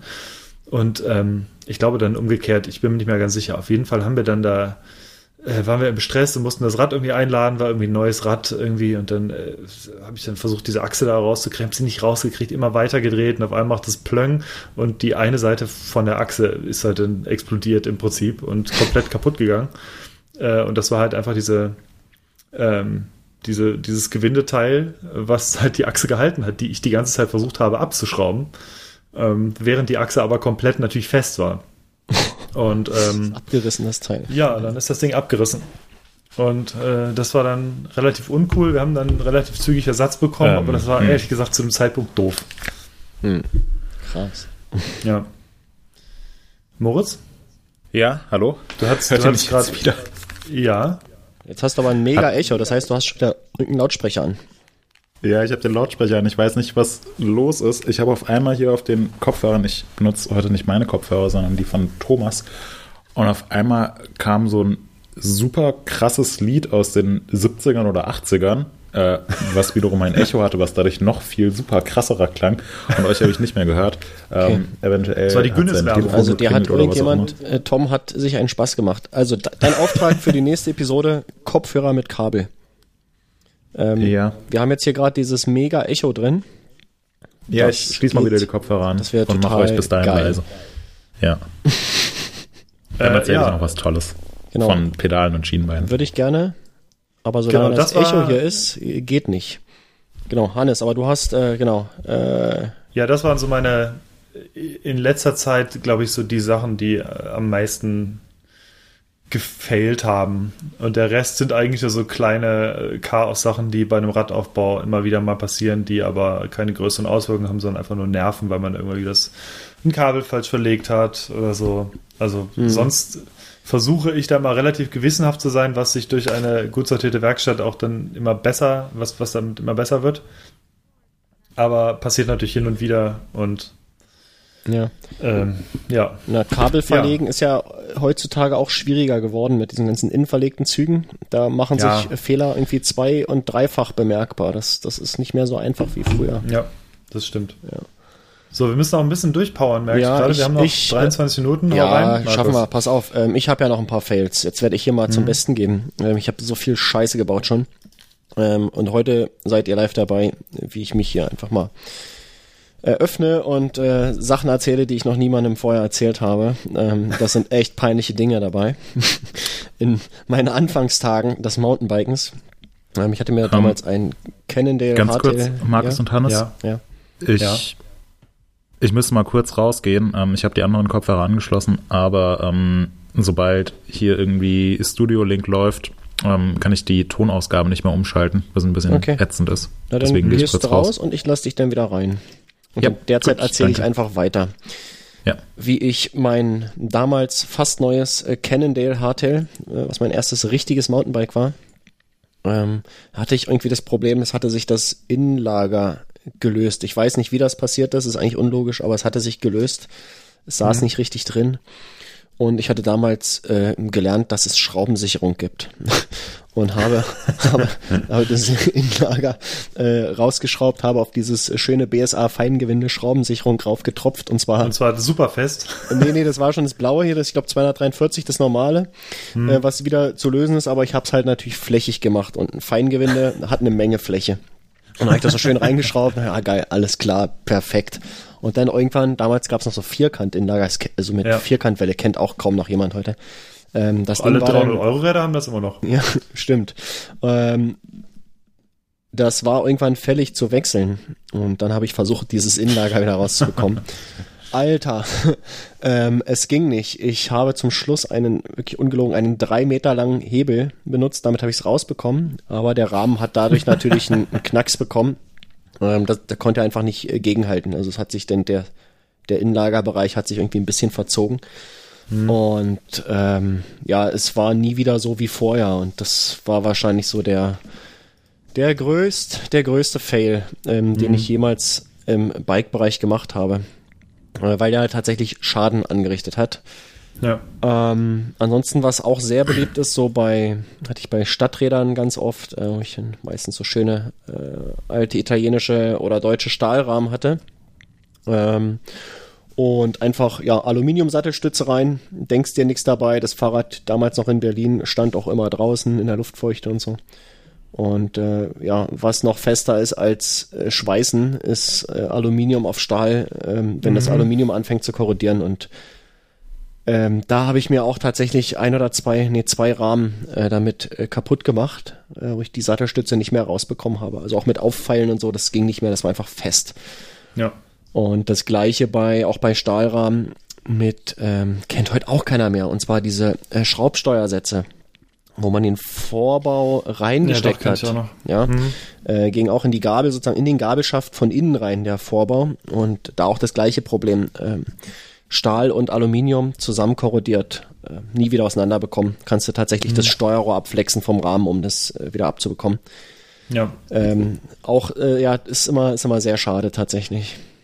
Ähm, was auch noch super geil ist, äh, ich habe mal ewig versucht, eine Schaltung einzustellen. So eine zehnfach, was ja jetzt echt wirklich nicht so die riesen Anforderungen an Präzision hat. Und ich habe es nicht hinbekommen, diese Schaltung einzustellen. Und irgendwann habe ich gedacht, Mensch, vielleicht ist irgendwas mit dem Schaltauge. Da habe ich mir mal so, ein, so eine Leere gekauft, um das nachzumessen. Ich hab die da reingeschraubt. Und irgendwie so gegen die, du misst es ja dann irgendwie so gegen die Felge. Und das Ding ist irgendwie so auf diesem äh, Radius vom Rad ist es so zwei Zentimeter aus der Flucht gelaufen. Also das Ding war halt kapital schief. Ich habe dann danach mit einem bloßen Auge so von hinten rauf geschaut und da hat man es auch gesehen, dass das einfach komplett verbogen war, dieses Schaltauge. Ja, mit einem neuen Schaltauge hat sich das Problem halt sofort von selbst gelöst. Die Schaltung ging dann wieder perfekt. Also manchmal ist es echt so einfach, aber ich bin einfach, bin einfach nicht drauf gekommen. war sehr geil. Und das Allergeilste von allen war wahrscheinlich, als ich mal versucht habe, äh, an diesem besagten Cannondale-Fahrrad die Gabel selbst zu servicen. Da war damals dieser, Head, dieser Headshock drin. Ähm, ist heute wahrscheinlich auch nicht, ja, obwohl die gibt's sogar noch, glaube ich, in den Citybikes. Weiß ich nicht, ob sie die noch bauen. Auf jeden Fall eine Gabel, die die ganze Feder- und Dämpfereinheit im Steuerrohr untergebracht hatte. Das waren damals schon so anderthalb Zoll Steuerrohre bei Cannondale. Und da drin, ja, war Dämpfung und Feder. Eine Luftfeder. Und die Gabel, also der Gabelschaft war ein Vierkant da mhm. waren ähm, Stahlplatten drauf aus ja, äh, gehärtetem Stahl.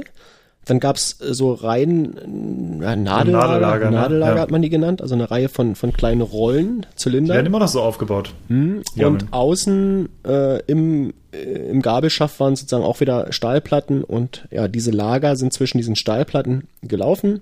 Die waren, die, die vier Lager an sich waren lose. Die Stahlplatten waren lose, also die wurden nur raufgelegt auf den Vierkant. Ähm, und du hattest also vier plus vier plus vier, du hattest zwölf lose Teile äh, plus die Gabel. Und das Auseinanderbauen war total einfach. Schraubst einfach ab, zack, äh, klopfst es raus, hast du die Gabel, hast du schön äh, die äh, diese Platten, diese Metallplatten, hast du siehst die Lager, denkst ja, ist ja alles geil. Ähm, die waren so ein bisschen, auch so ein bisschen, stand im Regen, war so ein bisschen ankorrodiert. Und dachte ich, ich schleif die mal, ich schleif die mal wieder äh, glatt, die, die Lager. Und ja, hab das alles so schön sauber gemacht, äh, ordentlich Fett dran und dann wollte ich es zusammenbauen. Und es, es geht nicht. Man kann das nicht selbst zusammenbauen, ähm, ohne da spezielle äh, Halterung oder Führung zu haben. Und ja, ich habe es versucht, ewig. Ähm, es klappte überhaupt gar nicht. Ähm, war dann irgendwie schon ein bisschen ungeduldig und habe dann ja an irgendeinem Versuch, das reinzuschieben, ist mir dann eine von diesen äh, Plastik Halterung für diese Zylinderlager, für diese Lagerrollen in der Mitte gebrochen. Die ganzen Rollen flogen alle raus und ich hatte nicht mehr zwölf, sondern, weiß nicht, äh, 30 Teile. Und das war halt äh, unmöglich, das selbst zusammenzubauen wieder. Und dann habe ich zu 88 nach Würzburg, glaube ich, geschickt. Ähm, und da wurde mir das Ding dann äh, wieder zusammengebaut. Äh, die haben gleich noch diese Metallplatten äh, angepasst. Äh, für also es gab verschiedene Dicken. Du konntest so die die Toleranzen, die Abweichung in der, also zwischen dem Vierkantschaft der Gabel und der äh, Führung im, im Steuerrohr konntest du halt damit anpassen, irgendwie auf so ein Hundertstel genau. Und die Gabel funktionierte danach tatsächlich noch besser. Und ich habe sie dann, glaube ich, auch danach noch ein oder zweimal hingeschickt zum jährlichen Service. Und äh, das ist eine Sache, da habe ich mich tatsächlich nie wieder selbst dran getraut. Mhm. Das hat mich geprägt. Und es ist tatsächlich ähm, vorhin zum Anfang der Sendung hätte ich wahrscheinlich gesagt, ich traue mich alles selber, aber jetzt, wo ich so erzähle, das Ding würde ich nicht nochmal auseinanderbauen. Ähm, das war, war eine zu schlechte Erfahrung.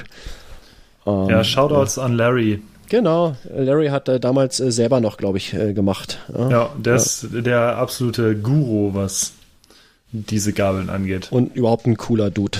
Ja, kann so ich bestätigen. Es. Ja. Genau, Gut, äh, so, die Werkstatt. Zeit schreitet voran. Genau, äh, Werkstatt sollten wir closen, das Thema. Genau, ich glaube, äh, die meisten Leute sind sowieso schon eingeschlafen. Ja. So, nächstes Thema aufwachen. Wir haben wir ein neues Thema. Durchhuschen. Genau, das geht jetzt ganz schnell. Es ist sowieso ein Thema, was wahrscheinlich wieder mal kontrovers äh, angenommen wird bei uns in der Community. Ja. Es geht um ein mhm. E-Mountainbike, beziehungsweise um zwei E-Mountainbikes. Eins davon wurde gerade heute vorgestellt. Wir nehmen am Dienstag auf, dem 11. Februar. Ist doch von heute, oder? Habe ich das jetzt? Ja. Ja. Genau. Ähm, um welches Bike handelt es sich und was ist das Besondere daran? Moritz. Es handelt sich um das Santa Cruz Heckler. Wer jetzt denkt, ah, Santa Cruz Heckler, kenne ich doch. Genau. Gab es doch vor 15 Jahren schon. Äh, ja, richtig, gab es schon sehr lange. Ähm, aktuell nicht mehr im äh, Angebot von Santa Cruz, denn es ist äh, jetzt heute am Dienstag, den 11.02. neu vorgestellt worden. Und zwar äh, mit einem Motor und einem Akku im Unterrohr. Das Santa Cruz Heckler ist das erste E-Mountainbike von Santa Cruz. Und ähm, was macht dieses Rad so besonders? Es ist ähm, es ist erstmal auf den. Das letzte, der letzte Hersteller, der ein E-Mountainbike rausbringt, ne? Ja, ja also das, das, das Rad selbst, ja.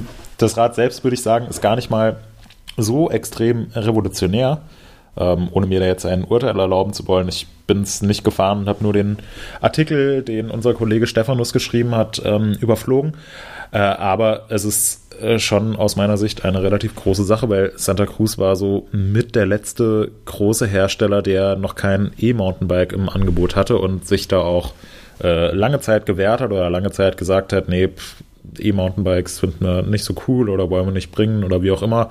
Ähm, dann kenne ich die genauen Hintergründe nicht, äh, ist natürlich deren Entscheidung, aber auf jeden Fall gab es eben sehr lange kein E-Mountainbike. Die, die ganze Welle hätte so vor zwei, drei, vier, fünf Jahren angefangen. Ähm, und ja, eigentlich jeder, der was auf sich gehalten hat, hat mittlerweile auch ein E-Mountainbike im Programm. Ähm, Santa Cruz war da eine der letzten Ausnahmen und dass Santa Cruz jetzt eben auch ein E-Bike anbietet, ähm, zeigt aus meiner Sicht, dass man erstens als Mountainbike-Hersteller eigentlich nicht mehr darauf verzichten kann. Zweitens, dass die Akzeptanz von E-Mountainbikes deutlich gestiegen ist und drittens, dass auch eine Firma wie äh, Santa Cruz ein Potenzial in diesen E-Mountainbikes sieht. Ähm, Finde ich ein, ein relativ wichtiges Ding. Wie seht ihr das? Ja, auf jeden Fall. Also ich denke, das ist auch ähm, nicht zuletzt aus, ähm, ich sag mal, aus ähm, kaufmännischer Sicht ein wichtiger Schritt für, für Santa Cruz, denn ähm, sie wollten ja, oder ich, sag mal so, die, die die Zuneigung zu E-Bikes, wenn ich das noch so vor ein paar Jahren denke, war, glaube ich, da, oder beziehungsweise das war, stand auch gar nicht so wirklich auf dem Schirm. Ähm, sonst hätten sie sicherlich auch früher eins irgendwann mal gebracht.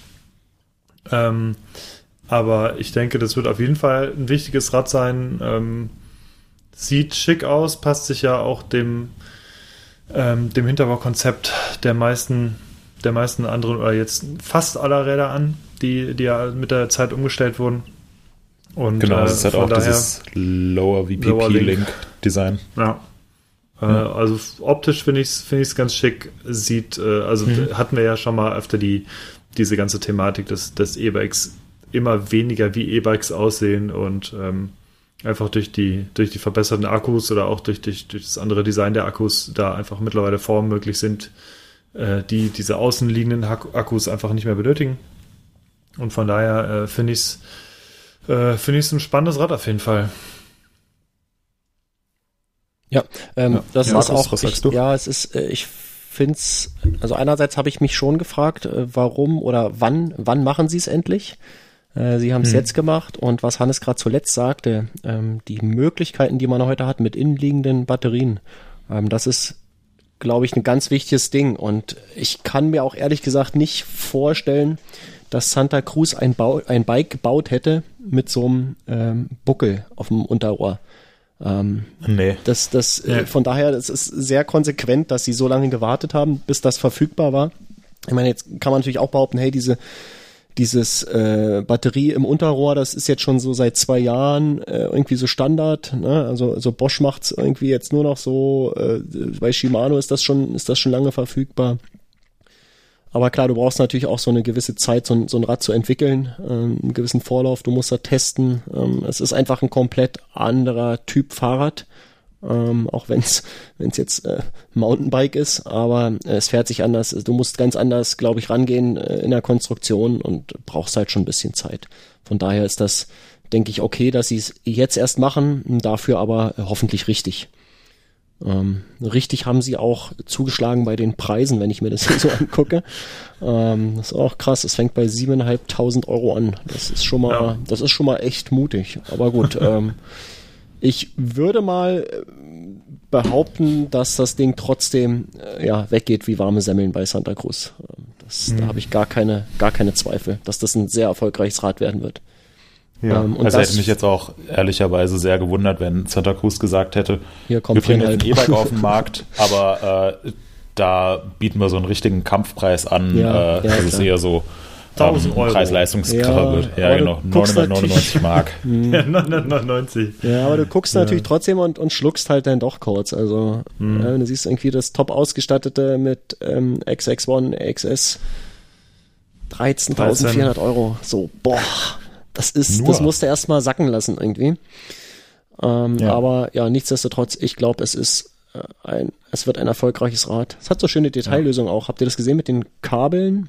Äh, Die Kabel im, äh, in dieser Rille im, im Lenker, das ist, Ja, ist schön. Lenker, also ja. haben sich Gedanken gemacht, finde ich gut. Äh, Ja. Wenn euch Hörenden das interessiert, wir haben das verlinkt. Ähm, dieser Artikel ist auch am Dienstag bei MTB News erschienen. Das ist nur ein mehr oder weniger ein Link auf den ausführlichen Artikel, die Vorstellung und den Test bei EMTB News. Ähm, könnt ihr mal reingucken. Ist, ist, ist eine schöne Sache. Also kann sich vielleicht der ein oder andere dann begeistern. Ja. So, Jungs, ich muss in acht Minuten Los, los. los. Ähm, Ähm, lass uns doch äh, kurz durchflitzen. Ich würde sagen, dass äh, die weiteren Themen, die sparen wir fürs nächste Mal auf. die Randoms. Halt Ähm, eine, ja. eine, eine Minute noch. Eine Ja. Minute, gib Ja. mir bitte eine Minute. Du kannst gerne wieder einen Timer stellen. Was auch noch letzte Woche 58, erschienen ist, ist das Specialized 54. äh, Lebo SL. Ja, das war auch mir ein unterschlagen, E-Bike. stimmt. Allerdings, genau, das wollen wir nicht unterschlagen, weil das, äh, finde ich, eine mindestens genauso spannende Entwicklung ist. Ähm, äh, bisher war es immer so, ja, Mountainbikes irgendwie so 14 Kilo aus eigener Kraft hochtreten und E-Bikes, die wiegen dann schon so 20, 21 Kilo und wehe, äh, du hast keinen, äh, wehe, der Akku ist leer, dann musst du da diesen schweren Hobel selbst irgendwie rumschieben oder hochtreten, was keinen Spaß macht. Specialized hat jetzt mit dem Levo SL ein äh, E-Bike auf den Markt gebracht, was erstens ebenfalls sehr teuer ist, äh, zweitens sehr schön aussieht und drittens genau diese Lücke füllt. Es wird, glaube ich, in der Top-Ausstattung ein bisschen über 17 Kilo. Ähm, Unfassbar. Es ist, ja, es ist eine, ist eine, ähm, ja, so eine Art Eigenentwicklung, ähm, was, äh, was den, den Antrieb angeht. Ähm, es soll relativ nah an einem. Moment, jetzt muss ich niesen. Mal einen Kopf Ja. zu. ja, Gesundheit, Moritz. genau, da, da, da kriege ich schon Allergie, wenn ich über das Thema E-Bikes rede. Nein, äh, Quatsch. Ähm, also es ist einfach ein sehr, sehr spannendes Bike, Ja. ähm, was es so in der Form noch nicht gab, wo ich mir auch vorstellen könnte, dass diese Art von Fahrrad ähm, die Akzeptanz von E-Bikes deutlich fördert oder die bisher klar äh, klar ähm, definierten Grenzen zwischen Mountainbike und E-Mountainbike deutlich stärker verschwimmen lässt. Und das ist eine Tief. Ja. das ist eine super spannende Entwicklung, ähm, wo ich noch nicht weiß, wo das hingeht. Ich könnte mir vorstellen, also ein paar Leute, die das Rad gefahren sind, haben sinngemäß gesagt, ja, in drei, vier Jahren fährt einfach jeder so ein Teil und dann gibt es praktisch die Unterscheidung zwischen Mountainbikes und E-Bikes nicht mehr, sondern es ist einfach völliger Standard, dass man sowas fährt. Ja. Kann ich persönlich mir zum aktuellen Zeitpunkt ähm, nicht ganz vorstellen. Andererseits hätte ich persönlich vor drei, vier Jahren noch nicht gedacht, dass ich sage, im Trail- und Enduro-Bereich Mountainbike fährt man nur noch 29 Zoll und E-Bikes äh, sehen so cool aus, wie sie heutzutage aussehen und äh, Akkus mit 750 Wattstunden oder noch mehr sind möglich und so weiter. Also da tut sich einfach extrem viel und drei bis vier Jahre sind eine sehr lange Zeit Oh ja. aktuell im Mountainbike- und E-Mountainbike-Bereich. Von daher bin ich sehr gespannt, was da noch so auf uns zukommt. Genau, so Hannes drängelt. Ich, ich spüre das. Ähm, nur noch ganz Ja, kurz, ja. dieser, dieser Levo, diesen Antrieb, den haben die auch im, äh, in dem E-Gravel-Bike drin oder in dem E-Road-Bike, das äh, im Turbo Creo. Ich fahre den jetzt schon seit einigen tausend Kilometern im Test. Ähm, das Ding ist, ähm, so viel kann ich vorwegnehmen. Die Tests sind noch nicht veröffentlicht, aber das ist, äh, also Specialized hat da echt ähm, was mit Händen und Füßen gebaut. Das ist wirklich genial. Ähm, so, Hannes, weiter. Ja, wir Du bist- kommen zu Neuerwerbung. genau. Oh, Ja, sorry. es wird, äh, ja, mir tut's leid, wir haben uns echt ein bisschen verfranst. Äh, kein Problem. Ähm, so, ja genau, neue Werbung. Also, ich habe mir, äh, ich habe hier goldenes Handwerk stehen und äh, wer goldenes Handwerk von den Ärzten kennt, der weiß, worum es sich handelt, was ich mir gekauft habe. Kann mir jemand helfen? Nein. Ähm, wahrscheinlich nicht. Kennt ihr das Lied? So ein, ist es so ein, so ein Meisterbrief oder so? Ne? Nee, äh, das ist ein, äh, das Goldene Handwerk, da geht es um ein Lied von Bela B. gesungen und er ist der Schlagzeuger der Band und ich habe mir tatsächlich ein äh, elektronisches Schlagzeug gekauft, weil ich das schon immer haben wollte und das macht äh, mega Bock und äh, in der nächsten Ausgabe werdet ihr auch erfahren, äh, ich, vielleicht, ich versuche einfach mal was einzuspielen und das irgendwie zu connecten. Äh, es macht aber extrem viel Bock. Und äh, ich schiebe meine Empfehlungen direkt hinterher. Äh, und zwar meine Empfehlung ist, die hat auch mit Musik zu, äh, Musik zu tun, und zwar geht es um Marty Fischer. Der äh, vielleicht ist der manch eine bekannt, äh, ist ein ähm, ist ein Musiker, der einen erfolgreichen YouTube-Kanal hat. Und ähm, der hat beispielsweise, der hat ziemlich coole Rubriken. Und zwar zum Beispiel äh, eine, die heißt Wie geht eigentlich Musik? Und da nimmt er verschiedene Musikstile auseinander und baut ähm, anhand dessen ein neues Musikstück in diesem Stil. Und der Typ ist wirklich äh, ein Meister seines Fachs. Es macht wahnsinnig viel Spaß, dem zuzugucken, ähm, wie er das macht. Du merkst, er ist äh, ein absoluter ähm, Nerd, was Musik angeht und bringt das ziemlich cool rüber. Äh, kann ich jedem nur ans Herz legen. Äh, Sehr ist eine Mhm. sehr geile Sache. Also muss man unbedingt mal reingucken. Auf jeden Fall. So, ich hänge mich voll rein, weil Moritz hat sich wahrscheinlich eh nichts gekauft, oder? Äh, doch, ich habe mir einen Longsleeve mit einem Dackel drauf gekauft. Perfekt. Ähm, Sehr Ja. gut. Link in den Shownotes. So, ah, genau. Wir haben jetzt nämlich ein Codewort und das Codewort ist nämlich für diese Woche goldenes Handwerk. Baut es in die Kommentare unter diesem Artikel ein. Irgendwie. Und überlegt euch was Cooles. Seid kreativ. Oder ein Schlagzeug-Solo. Wie auch immer. Seid kreativ wie immer. Aber da müssen wir uns echt mal auch was Neues äh, überlegen. Das mit den, mit den Codewörtern ist super. Problem ist halt nur, sobald der Erste dieses Codewort schreibt, äh, schreibt es jeder drunter. Das Dann hören die Leute nicht mehr den Podcast. Wir sollten das Ja. stärker individualisieren. Finde ich aber ehrlich gesagt gar nicht schlimm, weil, äh, wenn man sich jetzt das aus der letzten Episode anguckt, die Leute waren alle ziemlich kreativ. Und ähm, dann sollen sie meinetwegen gerne abschreiben und nicht hören, solange sie kreativ sind. Ähm, nein, Moritz hat natürlich recht, ihr müsst, ihr müsst das Ja. hören. Und wir werden in der nächsten, in der nächsten Sendung Wir werden uns was Neues ausdenken. schwieriger. Was Schwierigeres. So. Und jetzt, Ja, vielleicht, äh, vielleicht können die User auch äh, bildlich darstellen, was ihr bestes goldenes Handwerk ist. genau. Aber Also ein ja, bisschen freie Interpretation. Genau, ihr könnt bei uns auch gerne ab 18. Ähm, das, wir haben keine Alters. So, Markus, hau rein. So, In anderthalb. Minuten mache ich Nee, aus. Äh, nee, äh, du bleibst jetzt hier. ähm, ich habe mir gekauft für die Werkstatt. Ich bin in letzter Zeit wieder häufiger in dieser Werkstatt. Ähm, einen Einhandhobel hatte ich noch nicht. Ähm, wer nicht weiß, was das ist, ähm, Link in den Shownotes. Eine sehr praktische Sache, bei der ich mich geärgert habe, dass ich sie nämlich schon viel früher gekauft habe. Ähm, passend dazu einen Schleifscheibenabrichter. Ähm, das erste, was ich bei diesem Hobel gemacht habe, wie bei allen ähm, ja, Stechbeiteln und so weiter, die Dinger müssen erstmal ordentlich geschärft werden.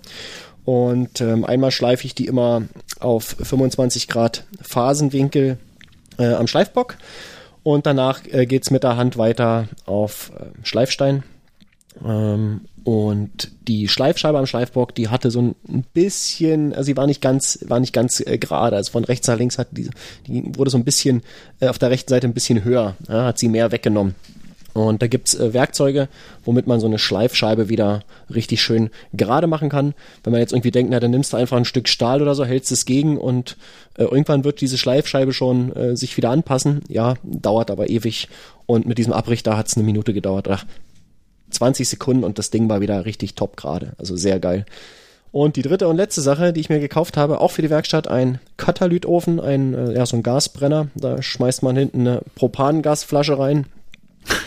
Und Das klingt gut. ja, und dann äh, hat er so einen ja, Piezo-Zünder und dann äh, genau, machst du das an und stellst auf volle Leistung und dann brennt das Ding so vor sich hin mit äh, ein bisschen Und man was kann über grillen in der Werkstatt Nein, im das Winter. nicht. Nee, nee, aber er hat so ein bisschen über 4 Kilowatt. Also das ist jetzt nicht so, dass die Bude innerhalb von einer halben Stunde auf 30 Grad geheizt ist. Aber ja, wenn es jetzt draußen so wie gestern irgendwie 4, 5 Grad hat, ähm, dann dauert es ein paar Minuten und dann bist du deutlich äh, im zweistelligen Bereich. Also irgendwie bis bei 14, 15 Grad.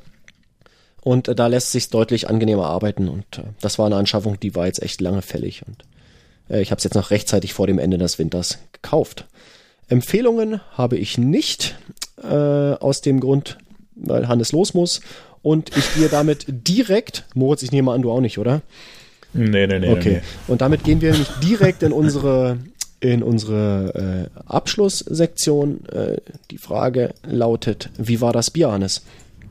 Das Top of the World IPA hat mir sehr gut gefallen, hat äh, super fruchtig, super lecker. Ähm, da würde ich gerne ähm, äh, nochmal eins trinken irgendwann von.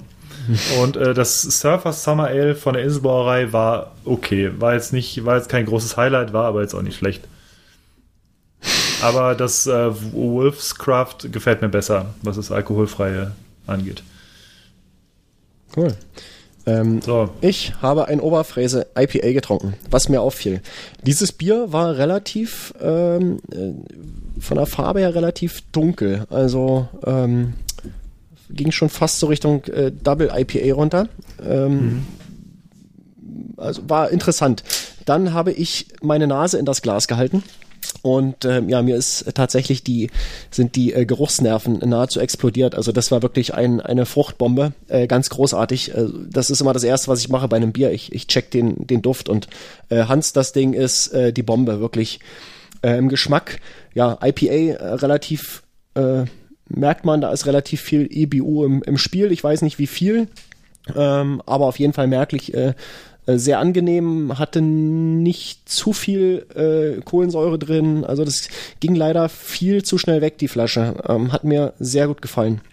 Ähm, Hans, vielen, vielen Dank nochmal dafür. ja. Ich bin auf, ich bin auch auf das Top of the World IPA gespannt. Das gebe ich mir vielleicht heute Abend mal schauen. Und äh, dann geht's an die Guinness ran. das, äh, die habe ich mir da aufgehoben. Das wird wahrscheinlich auch äh, der Knaller. Bin ich echt gespannt. So, hopp. Moritz, wie war dein Bier? Ja. Dein äh, Mein Einserbier. Bier war, äh, wie, wie, schon, wie schon vermutet, nicht mehr ganz so frisch, aber ich habe es noch als sehr lecker in Erinnerung aus meiner Zeit in Einser. Ich glaube, das reicht als Info. Ja, Ja. Gut, gut, prima. So, Hannes. 12.02 Uhr. alles klar. Du, Ja, musst, du musst wirklich, oder Hannes? Ich muss jetzt wirklich, ja. der Kleine muss aus dem Kindergarten abgeholt ja, werden. schade, dass wir jetzt so ein bisschen, ähm, ein bisschen eilig hatten. Ich hoffe, ihr verzeiht uns das, ihr Zuhörenden. Ähm, es Die ist, nächste machen wir wieder viel länger. Freut sich Markus auch im Schnitt. Genau so ist es. Ähm, ja, eigentlich bin ich ja total froh, dass Hannes jetzt los. Nein, ähm, ich, ja, ist wirklich ein bisschen schade. Also ich hätten wir vielleicht gern noch ein bisschen was äh, zum Thema E-Bikes ähm, erzählt. Ähm, Das ist ja auch so ein bisschen so ein Steckenpferd von mir mittlerweile. Und, aber, okay, machen wir vielleicht ein andermal. Jo. Ansonsten, ähm, wie sagt man so schön, gehabt euch wohl? Gehabt euch wohl. Ähm, es war mir nicht einerlei. Es war mir nicht einerlei. Ich wollte es gerade sagen, das sagst du jetzt bestimmt. Äh, hat mir, hat mir wieder klar. viel Spaß gemacht. Ähm, Jo. vielen Dank fürs Zuhören Mir ebenso. und wir hören uns in zwei Wochen. Bis zum dahin. nächsten Mal. Ciao. Ciao. Tschüss.